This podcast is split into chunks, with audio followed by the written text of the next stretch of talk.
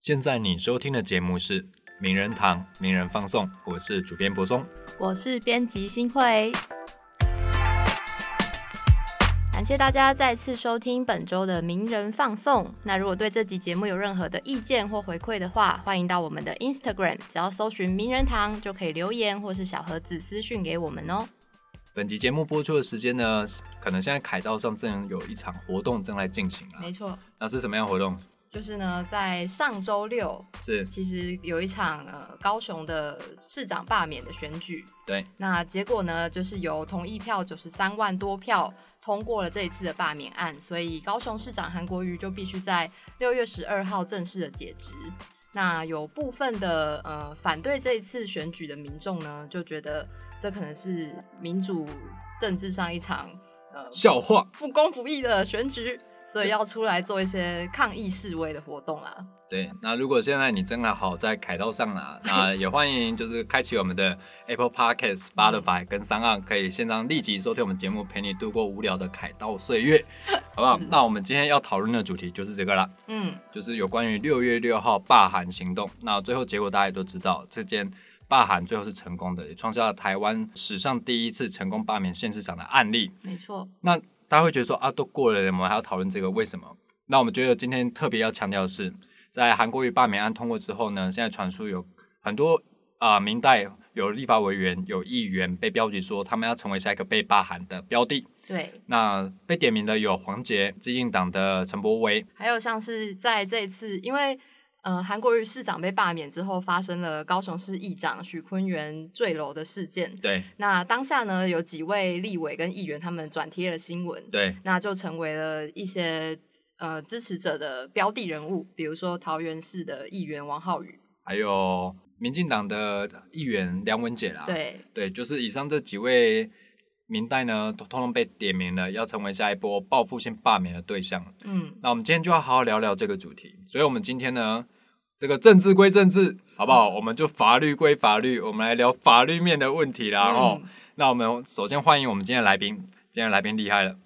这个是我们非常网络上非常知名的一个法律社团、嗯法律社群，它叫做法律白话文运动。那今天来宾呢，就是法律白话文运动的社群经理刘若毅 （Roy MC Roy），跟大家打声招呼。嗨，各位观众，大家好。哎，若毅，你现在还在念硕士班嘛？对不对？对对，还在念对，然后我刚刚有跟他尿尿的时候呢，知道他现在是已经硕几硕五，了，硕五，硕五了啦硕五哦了，干多一考不过。啊，多一考不过，哇，他们门槛很硬了。那洛伊现在平常有进行一些教书啦，嗯然后他平常也是在经营法律啊、法律白话文的社群。嗯，那我觉得你们社群操作超厉害的、欸，很很很棒吧，很屌，对，很屌，真的超屌的，超吵的。那我们可以时常在那个线动 tag 你们吗？没问题没问，题非好常欢迎。蹭蹭我们，对对，我就要蹭你们，而且我们今天这个有录音下来，好不好？那我们今天就要好好聊聊这个议题了。关于好罢韩之后，有很多可能会掀起一些打起一些法律诉讼嗯战。虽然说现在韩前市长已经没有说要采取选举就是罢免无效之诉嗯啦，不过我觉得目前也许还没有尘埃落定吧。韩市长、韩前市长先前也曾经说不会去选总统，嗯，然后后来还是 Yes I Yes, I do 那我想，也许很多事情他有很多不得不的考量啦。嗯那所以我们今天就好好来聊这个题目。没问题。那我们今天最有意思的是，大家知道新会啦，新会这个 怎么了高雄市民，是高雄市民他这次因为采访需求啦，然后特别南下高雄一趟，去观摩这个史上第一次县市长的罢免投票现场。对那你在现场看到什么样的情况？其实也必须说，我有回去行使我的公民权啦。哎呦，对，那再回去，我是前一天晚上搭高铁回去的。那其实当天到我搭蛮晚的车，然后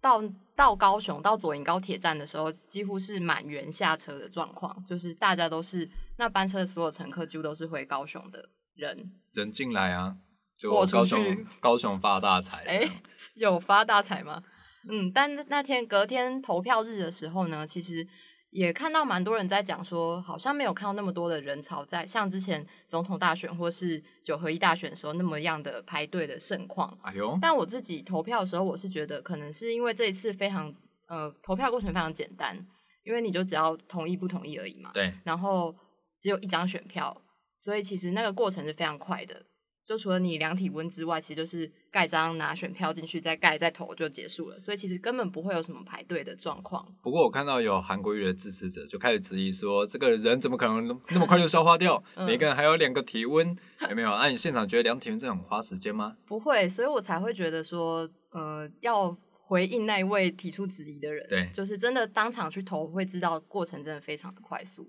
哦，所以你一早就去了，嗯，所以你的票跟长辈一样都沉在票轨最下面就对了，是最慢开到开的的比较啦。慢，对对对对，就可能最后有个大逆转的希望，就是可能在你们这些很早起的民众上。啊哦，真的，哎呦，好啦，这个干话我们不多说了，那我们来好好聊一下。其实，在投票之前呢、啊嗯我们看到有我们这个资深媒体前辈啊，赵少康，然后还有我们这个台北市长柯文哲，都纷纷对市民行使投票罢免权这件事情提出了很多的看法啦。其中一个最引人关注的看法叫做，因为我们知道这次通过只要四分之一的选民嘛，然后同一票大于不同一票，罢免案就成功。那他们那时候提出说，那这样五十七万人不就可以推翻八十九万人投票结果吗？很多人觉得说啊，靠雷安内，安内不得利啦。你觉得就制度设计面上，这个路易毕竟是法律人啊，我们嗯不讨论政治，不讨好论不好政治？我们讨论法律跟制度，没问题好不好？政治归政治，我们要强调这一集政治归政治，法律归法律，好好，不好？这个法律面我们要怎么看？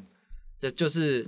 可他最后得九十三万的，对，最后的九对三啊万，没对错就是没就错，毫无悬念。对，但是从法律的角度来讲的话，其实这个是，呃，我觉得这件事情赵少康跟柯文哲的批评，我是觉得不太公允啦，嘿好，嗯不怎太么说公允，就是说，因为你罢免还是要门槛嘛，对，因为我们都知道，你去支持一个人跟你去反对一个人，这个动能是不太一样的。哎呦，怎么说？就是支持人是简单的，我喜欢他，我会为他奉献。对可，当讨厌一个人，你就感觉不屌他。哎通常都是这样子。可是我喜欢一个人，我可以跟你告白啊，我不喜欢你，我就跟你分手啊。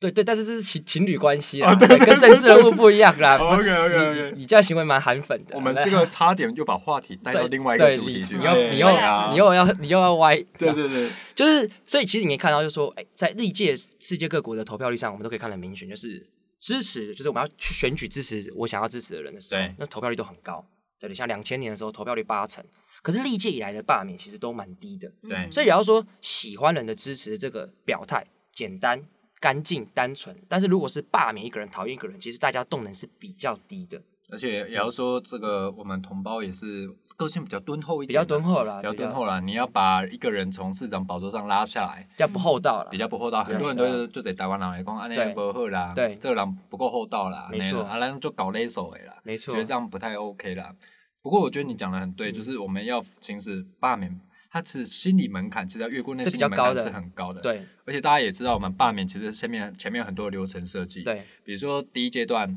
提议提议人要一趴趴嘛，，对，一趴过后之后审查完之后又要有十趴的联署，要跟又又跟一趴又不能重复。对，这个一趴跟后面十趴的人呢完全不能一样哦。嗯，那重点是，你知道联署过程中还要做哪些事情？其实联署这件事情就很有趣，因为联署你要把这个呃，就是你的生呃姓名啊，然后你的生日啊，还有你的这个地址都写在上面。其实这件事情对很多人来讲是非常非常赤裸，且不愿意做，而且且是麻烦的。所以联署本身是有一定的难度。你有参加过联署过吗？我有参加过联署过，真的哦、对那你觉得对你来说最困难是什么？交出自己的身份吗？哦我跟你讲，最困难的是你根本不知道你地址是什么，因为你要写，因为你要写的是跟身份证是上面一模一样的对哦，所以你几零你都要写，可是你平常根本不会哎真写的哎，这个其实是困难的。哦，真的、哦。那你也有常在外面领稿费，应该会常需要写到你几零吧。嗯对，所以还还算还算可以熟啦，还算哦熟，还算。对熟。但这边可以分享一个很很有趣的一个故事，对，就请是说呃，就是我觉得这边要稍微回应一下赵少康跟柯文哲，就是他们大家总是看到后面第五十七万，可是他们却忽却思考忘记思考一件事情是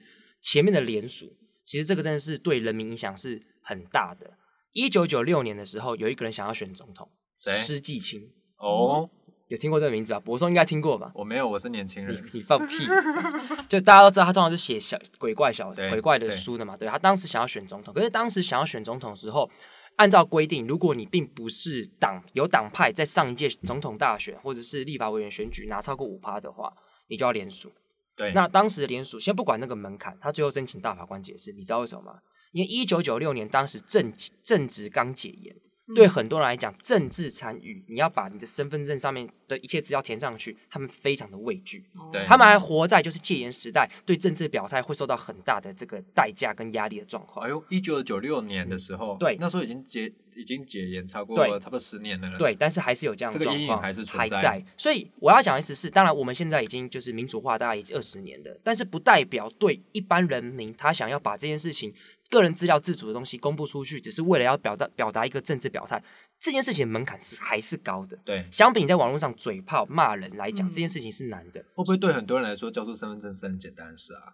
呃，可能对被诈骗来讲可能是很简单的 啦，对、哦对。但是对啦对于政治的话，大家台湾人就讲政治敏感，对不对，对？就是你看，我为了联署一个政治活动，我要拿出我的身份证对呢，，然正后反写言上本。去哦。王博什么人都爱看我看对聊聊呢？，对，然后他觉得就是很很羞耻，对，所以他不愿意哦这样做。所以不要小看前面这十趴，这十趴跟这一趴，这总共加起来十一趴，要去做这件事情，那个动能是十分不易的。嗯现在有很多嗯呃，有点媒体上叫做报复性罢免、啊，嗯他们有提到我们前面要标举这些标的嘛，嗯帮他们进行一个罢免啊。嗯那其实大家会觉得说，其实这件事情要成案，坦白说还真的没那么容易，没那么容易啊，嗯没那么容易，易。它其实就是一个公民的运动嘛，对那啊，你公民运动一定要有人出来组织啦，对啊要有粮草嘛，对啊嗯那，甚至有人愿意亲力亲为，愿意付付出自己的时间去做这件事情。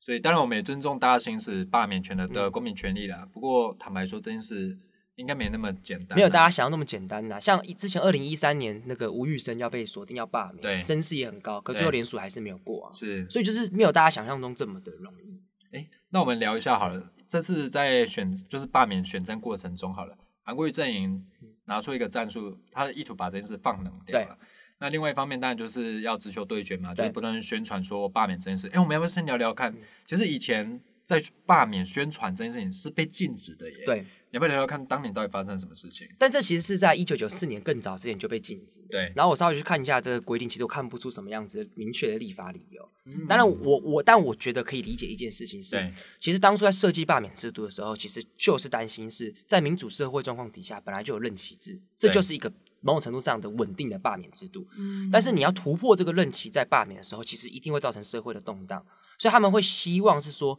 如果今天这个社会上这个政治人物不论是好坏，都应该让他做好做满，除非他真的太讨人厌。所以当初的立法设计是希望说，不要让大家有这个在就是去宣传罢免，去引起这个整个动荡不安。但很可惜的是，当然我们都知道，这一定通没有办法通过所谓的违宪审查啦，因为这还是人民的政治性言论，理论上还是要保障。所以后来在二零一六年修法就把它删掉了。哦在罢免之前啊，我看贵站啊，哈、嗯这个法律白话文，这个很好的法律科普网站很啊棒，嗯对，很棒，大家一定要去追踪。他你们上面提了一个案子出来，你们讲到说早期就是一九九六年，嗯，当时公民团体有发起一个罢免案，对。那那时候因为碍于罢免不能宣传因素，所以他们采一个现在看起来蛮蛮贱的方式啊、人海战术。人海战术，对要不要跟大家介绍一下没问当题初是怎么回事？我更正一下，是一九九四哦，一九九四年，一九九四年，当时因为就几个立委通过这个合适的预算嘛，然后这个这个环保团体就觉得很不爽，对所以他们就锁定了这个，好比说台北县的立委啊，好嗯比说这个詹玉仁、林志嘉、韩国瑜跟洪秀柱，哎呦就锁定罢免，还有对台南啊、什么魏庸啦、等等的立法委员。那他其实就希望说，透过人海战术，然后来就是来让大家社会上引起这个讨论，这样子。那次也是韩国瑜先生第一次被罢免，人生当中第一次被罢免，对哇，他人生中这个坎一直过不哎、去，这不简单哎、就是一干一个人一生能被罢免一次就不简单，他可以被罢免两次，而且还被罢免成不功。过当初这个制度设计啊，就是设了一个框架，嗯就等于说我们不能宣传嘛，对那不能宣传，我就要拉人来做记，这对样对 就是有点限限人头的感觉。， 对，我觉 得那因为我们一次要罢免很多人，嗯媒体自然会关注，会关注啊，毕对竟啊，这是个 news 嘛。，对嗯那媒体关注，我们没有宣传哦，我们没有宣传，关注关对我注们是关注，关注，这个民众有知的权没利错。对，所以后来媒体就来跟进，也间接造成一个罢免的宣传效果啦啊，。效果实在是非常好。因为根据环保团体的数据啊，当初这个联署第一阶段跟第二阶段只能讲四个字啊，非常顺利，嗯哎哦呦非常顺利。然后顺利完之后，他们想说，哎，最后日期都定了，十二月三号要罢免，十二月三号当时要发生什么事？要选省长。啊哇，哦跟全国性的选举啊，不，不好意思，全省性的全选省举 性，当年叫全省中华民国的台台湾湾省省，对是，台风金呃这个金马不是台湾省的，对，所以在这个全省性的选举跟这个罢免绑在一起，他们是信心满满。嗯啊，只是后来，正如我们之前在电台上所说到的嘛，哈、就后来就是国民党是有点害怕，所以后来就修法，提高门槛、日期、罢免跟选举不能在同天嗯选，脱所以钩就对了。对，所以瞬间已经定好日期之后，瞬间就变成是日期改变，然后最后当然气势就消弱，最后就罢免失败了。其实我后来看你们的资料，一开始真的是非常非常有希望的，非常有希望。但是对最啊后就是有人会怕啦，哈、怕，会会惊啊怕啦，啦，会惊惊啦，会啦啊怕，所以他就去更改他的制度设计嗯，所以对导致这一次韩国瑜的第一次被提罢免，后来是没有过。对，不过一个很有趣的数嗯字，他第一次被罢免的这个同意罢免票数也是当时的最高纪录，三十七点七万嘛，三十七点七万，他也对是第一次罢免的纪录对保持人。，对，那这次他也拿下了九十三点九93.9万，嗯，不简单呐，不简单。确实，对如果以一个吸票概念来说这的很话，很很厉害，对对对，对啊我们先不要讲说这个情绪或自我反对对，一个人可以得到这么多的人支持，或是这么多人反对，我想应该有他的魅魅力跟啊缺对啊陷所确在确啦。确实是，对确实对确实确嗯实嗯那我们刚才提到说，嗯呃，当时因为不能宣传罢免，嗯然后你也提到说当时的历史小故事，告诉他哇，原来当时大家这么贱啊，对啊就是罢你一个不能宣传，那我多罢几个，对啊嗯大家一起来宣传好了。可是像这次韩国瑜的阵营，他们的宣传策略就是叫大家不要去投票。嗯，嗯，你觉得这样的战术设定合理吗？我觉，得其实是合理的，哎呦，因为我们这样讲，现在的门槛就是你支持罢免的人一定要至少要四分之一嘛，对对不对？这是法律明定的。那根据过往的经验，其实降低这个投票的对立其实是好的。嗯我举个例子，二零一五年的时候，蔡正元被罢免，对当时是旧的门槛，我先不管他。对他的数据是他得到支持罢免的最后的投票率是二十四点多，是所以如果是依照现今的门槛来讲，其实也不会过，但是是差一点点。对，那比方说冷处理这件事情，在过往的经验上其实是有用的，所以我觉得也不能去怪韩国瑜这这个战这个战术的好坏。我们当然现在是有点事后诸葛，对就没也没想到原来他这么被高雄市民这么不喜欢。对但是如果从原先角度来讲的话，他这个冷处理基本上，我从觉得从过往的经验，我觉得合情合理啦。其实我觉得合情合理。当然，这跟我电法克电台讲的好像不太不太一样，对对呃啊！你知道我事先做功课就听你法科电台，你好像也不是这个意思。啊你今天人在这里好像比较 nice 一点，不知道要啊为赖什么死。。没有啦，啊我我其实是这样觉得，就是他的战术我觉得合理啦，对但是我当时是我会在法克电台是希望说他号召韩粉出来对干，是因为他在选总统的时候展现出霸气嘛，嗯对就黑韩产业链，他不是说放马过来嘛，对立被蛋你。所以我会觉得，以他个人这个形象，应该是要正面对决，才会对符合他这个接地气的庶民形象。对，嗯他这样讲，他这次叫冷处理，我觉得合情合理，但我有点失望啦。哦，就是你一个看吃瓜的这个嗯吃心瓜情民啊众，对啊吃瓜的观众啊，就对啊觉得说，哎呀，没有照预期演出有点可惜，对因为蛮怀念韩总那时候的霸气霸展气、霸对气啊外露啦。没错啊，那另外，其实，在整个啊罢免投票进行之前，韩国瑜其实操作了很多法律上的程序，嗯没错，，嗯，他有提出申请暂停、停止罢执行对，停止执行，嗯嗯这是怎么回事啊？要不跟大家介绍一下？好，，就是我我们们讲今天不是函授课程哦，没问题用不简用单担的心方式，我跟你讲函授课程要收钱，好我不好？我上课跟上跟节目一样干，你知道吗？哎，要干啊，真的哦。对，嗯哎呦，你这样会不会对招生不利？不会，他们很 开心。对啊，哦是是对啊。到别的老师还问我说，我可以上课可不可以讲脏话？哦前辈还问我，我说当然可以啊，我讲的很开心。好，这边要剪掉。关系没关系，好，来，呃，停止执行事情是这样子的，就是呃，我们在法律上很简单，就是好比说我假设新会我今天要拆你家房子，嗯，然后给已已经已经基本上行政处分都下定都下去了，可是你觉得这个行政处分是违法的，就是对不应该开房子，那这时候就很就很麻烦嘛，因为如果一拆掉，就再也回没办法恢复原状，嗯所以这时候你可以先法跟法院讲说，哎、法院先等休蛋几嘞，好休蛋几休蛋几嘞嘞，这个东西有疑虑，先不要拆。那如果最后法院判决说，哎、干真的是你这家政要被拆，那就拆了，那没话讲。嗯，但是如果最后法院判决是，哎、不能拆，那这时候如果你先拆的话，那不是就完蛋了？ 对，所以一样的逻辑，韩国瑜想要主张的是这个选举呃这个罢免的联署过程是有问题的，哎呦所以休蛋级嘞，先不要罢。他那时候嗯指出有问题是哪方面有问题？那个最大的问题是，原本法律是规定一年之内不能提议罢免，对，对但是公民团体在一年之内已经开始宣传且联署，这样算提议吗所以？这就是争议，因为法律哦其实并没有说的这么清楚。对，法律只有说提议。那很明显，最后的法院认为，所谓的提议就是把这个联署收集完之后送进到这个委员会、选举委员会，这才是提议。你说这边的提议是指说，一开始我们讲第一阶段一趴，嗯，一趴的提议人就是嗯一趴，我们收集完成之后，我们送去中选会，中选会，对这时候才正式启动。对，就是说那事先我们开始在宣传啊，嗯在网络上造势啊，或对游街嗯这些宣传策略，并不认为是提议。对那所以这、嗯这边开始有疑虑诶。对，来这边稍微跟大家简单讲个法律小知识。好好，就是大家应该多少都听过，就是大家耳熟能详的什么法律保留原则。对法律保留原则很其实很简单，对法律说法律有制定，它才能限制人民。嗯所以对法官来讲，为什么最后要判韩国瑜输？因为法律只有讲提提议，他其实并没有讲说你不能在一年之内开始进行联署宣传。所以如果法律没讲，就不能限制人民的权利。那报嗯那拍谁，你就只能就是按照法律去文艺去解释这样子。哦，那这样听起来，我们这个新党的丙中哥，嗯， 现在也开始在说，那我们就来提议要来联署罢免陈柏伟啦，嗯吼、然后说只要七万多票就可以让严宽恒下台。对，没错，哎呀，他这啊这个个口误了， 啊，口误啊，口误了口误啊，嗯帮丙中哥平反一下这个口误啦，可能人在这所个难免的。在所难免啊，这个情绪比较高昂的时候，可能会有点口误啦。尤其是他可能讲话口音还要比较不太一样，对对对对，比较，累啦，对啊比较，累一点。成本比较高。嗯所以他也提出说，那这样的话，那我们也就可以宣传啊，嗯我们就从现在开始就来宣传这件事情。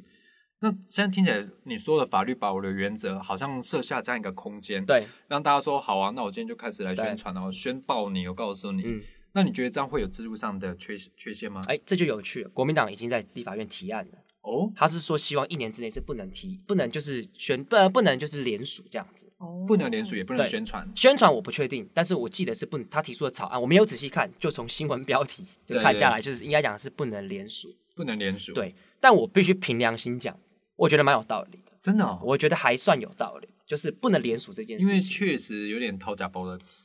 就是我觉得也不能讲讨假波，就是我觉得应该回归这个制度的本质嘛，就是对民主政治，韩市长讲过，就是自作自受。对嗯对，就是不论你选好选坏，你大家就要承受嘛，因为你对投票就自己决定的。对所以你不论他好坏，其实你要让他做做看，你才知道好坏。对，啊，如果你没有让他做，你就立刻开始罢免的话，那这其实不是民主政治的一个嗯常态啦，也不是我们应该要有的样子。嗯那这样听起来，你会同意这样的提案？我我这样讲，如果这个今天这个提案就是最后修法通过，那当然是要尊重，而且其实基本上我也算觉得也有它合理的地方，就是你至少让一个人做一年，那做完一年之后，你觉得他真的太烂了，那再罢免他嘛。因为目前选罢法里面也规定说，他其实要就任满一年之对后，我们才能提出要对他的罢免。，对，没错，那当然不能说他刚上，就比如说这种情形会在选刑务部的地方，对。比如说今天我跟刘跟洛毅出来选这个戏子啦，对哈，那我们这个人气都还 OK 啦，五五嗯波。没问题。那今天就是刘若毅选上，嗯然后我就觉得说，刘若毅凭什么？所以你就啊开始凭罢免。对，凭你是 MC Roy 吗？我就开始提倡这个相亲，开始来罢免。嗯其实大家可以想见，会对这个地方造成一些动荡啊啦。那你应该还是会输啦。对，我也觉得好 ，OK，拜。那所以我会考量到对于民主社会的稳定来说的话，这样的设计不能说它没有道理。嗯虽然说我们现在设定说要上就任满一年之后才对跟人提拔，可是你如果事先就开始在宣传啊，在造势啊，人家连做都还没有之后就开始在宣传造势的话，不太好啦，不太好啦，啊对不啊啦，太好啦。但当然，大家要怎么去倡议自己心中最理想的政策，当然大家可以去想。可是我觉得还是要跟听众说一下，很多民主责呃民民主政治嘛，就像韩国瑜说的一样，自作自自受作。自受，对啊，如果你愿意这样的话，当然哦，有一天嗯对方会用同样的方式来反击你。对啊。那坦白说，我会觉得没完没了啦。而且我会觉得这个也是一个让大家跟所有的民众反思一件事情，就是啊，投票要好好投啊，嗯哦你不要，因为我我我就我都开高雄人玩笑啦，哈，就是说高雄人这就是一个渣男渣女的心态啦，对不对？哦就是喜新厌旧，这个人当了二十年不喜欢，换一个就我们换了之后哦正面发，讲，正面讲，这就叫敢爱敢恨，敢爱敢恨啦，敢爱敢恨，对，对，不要说什么渣男渣，敢爱敢恨嗯爱敢恨，对，对然后之后发现相处五百多天，干太烂了，把他把他赶走这样子，那这其实不太好了。我的意思是说，最原始的状况是投票本来就应该好好投，罢免有点像是一个比较极端的例外的状态。嗯是所以，如果我们当我们刚刚讲国中讲到报复性罢免变成常态的话，那其实对社会是蛮大的动荡，也不对是一件好事。坦白讲，因为毕竟你知道动荡就算了，社会的撕裂、对对立，甚至是让有一些觊觎台湾的邻国强国、嗯有机可乘进来制造一些资讯混乱的对话，我觉得坦白说，对台湾民主政治并不是一件好没错事情没。错，当然，大家心目中有可以有自己最理想的那个人选，当嗯然都没问题。当然，OK，大家意识形态我们都非常的尊重。可是，如果你最后要走到这样结局，你就必须考量到它的后果是什么。没，错。它的后果是非常严重的。那我们再来问洛伊一个好了，来，来，现在其实韩国瑜前市长提到说，他要他不会兴起罢免无效之诉。嗯，那你觉得他为什么不兴起罢免无效之诉的主要原因会是什么？呃罢免无效之诉可以帮他做一些争取多一些时间吗？对，因为如果按照法律规定，如果他有提起诉讼，那选举就不能补选。对，对，所以其实可以帮他争取到时间是没有错，这件事情是事实，法律是明定的。但是现在有个很大的问题是，如果他想要提起罢免无效之诉，那必须要有选举，要举证说我们的选举委员会是有瑕疵的。我们举例来讲，丁守中跟柯文哲他就举证说，因为边投票边开票、对哦 o k 这个是选举上有瑕疵，但只是最后法院不裁而已，认为说实际上是没有问题。那我认为韩国瑜为什么不提？其实很简单，我们纵观这次整个选举过程，先不讨论前面的联署嘛，因为如果你要选举选举罢免，呃，这个罢免选无效之诉的话，一定要是这次选举所发生的事情。那很明显的就是，我认为在整个投开票上，好像没有什么特别大家看到重大瑕疵，而且票就碾压，对，所以提出坦白讲，对他是极为不利的。是，对，极为不，我觉得应该是就是不会有什么太大对他有太大改变的结果。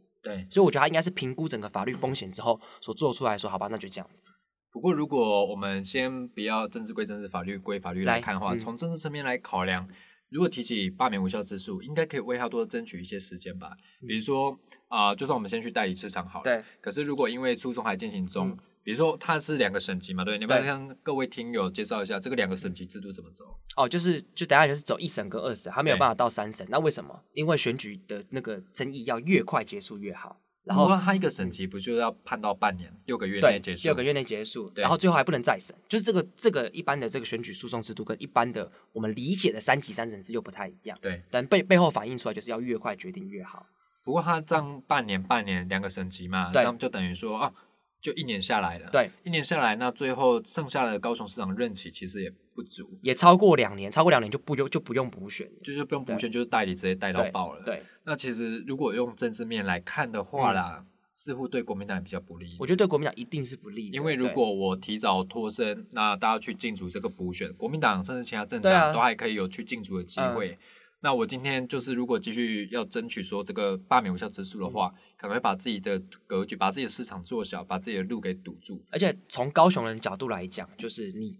基本上就是被九十三万的高雄人否定，这真的不是一个小的数字。对坦白讲，那你再继续让韩国瑜记录继续在高雄的声音一直出现，那其实是对国民党来，我觉得来讲是一直掉分跟侵蚀的状态。嗯，所以不如早一点尘埃落定，那大么嗯家重新再来这样子。回来聊制度面的问题好了。嗯这次罢免成功之后，大家开始去反思说，所谓的嗯四分之一门槛会不会太简单了、啊那后来也很多人说，二十五趴，当初韩国瑜可是获得超过五十趴的投票率、欸，对那我二十五趴就可以扒掉你。虽然说大家知道最后是九十三万人、啊，对，那可是它的制度设计就是写形式上的规定就是写二十五趴嘛、嗯你会觉得这个门槛太低吗？稍微跟大家分享一个故事，就是二零一六年的时候，其实下修这个罢免门槛条款的时候，时代力量跟民进党其实意见是不太一样的。哎呦，就是当时的时代力量是主张，只要罢免的同意票多于不同意票就成功。哎呦，哦那、你讲就回向呢，对啊很很这个很危险很很很国昌老师啦，哎正面对决，正面对决啦，这面对决，对这啊面对决，对，没错，不愧是这个立法院最霸气的男人，这样。 好，所以，但是我后来其实看了民进党的法案，其实你也也蛮多民进党的立委提出来的法案是跟时代力量一样，啊哦但最后他们自己决定是叫四分之一的门槛。对哎、所以如果按照原先的这个门槛，很有趣了。哦如果时代力量按，如果最后是时代力量门槛通过，干黄国昌会被罢免，太离谱他了。真的会被罢免。 所以最后通过是这个民进党的门槛，所以算是这个法案上是民进党救了他啦。当然对贵志呃这个也说，对，对，就是其实门槛不一样，战术战略也会不一样哦，这也是事实啦。 OK 所以也不要太快下这个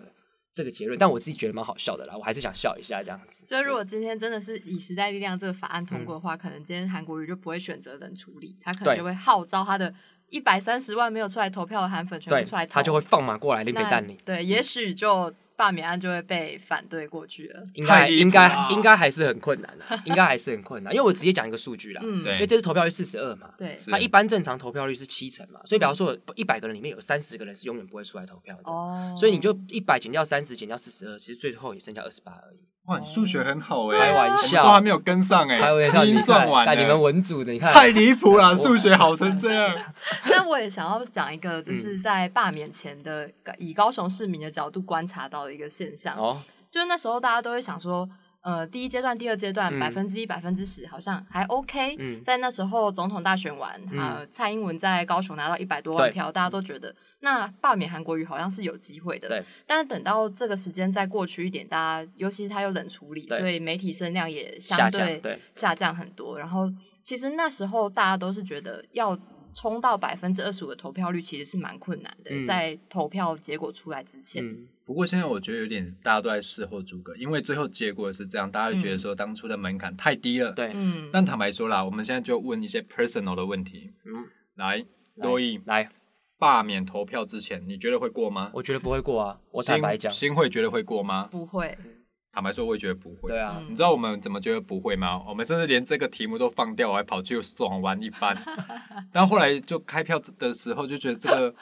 因为后来我们有听到一些啊、一些团体所做的民调，后来就说怎么可能？因为对啊，我也觉得，你知道，在最后我听到一个数字，我我还跟我的同事分享，大家觉得说不可能吧，怎么可能？所以我们就想说，好吧，那就算了，我就去花东爽爽玩一票啦，然后就想这个题目就把它放掉。那后来呢，大家一早看到从前一晚，大家看到回去的人潮，吓到吓到，这个时候觉得哎呦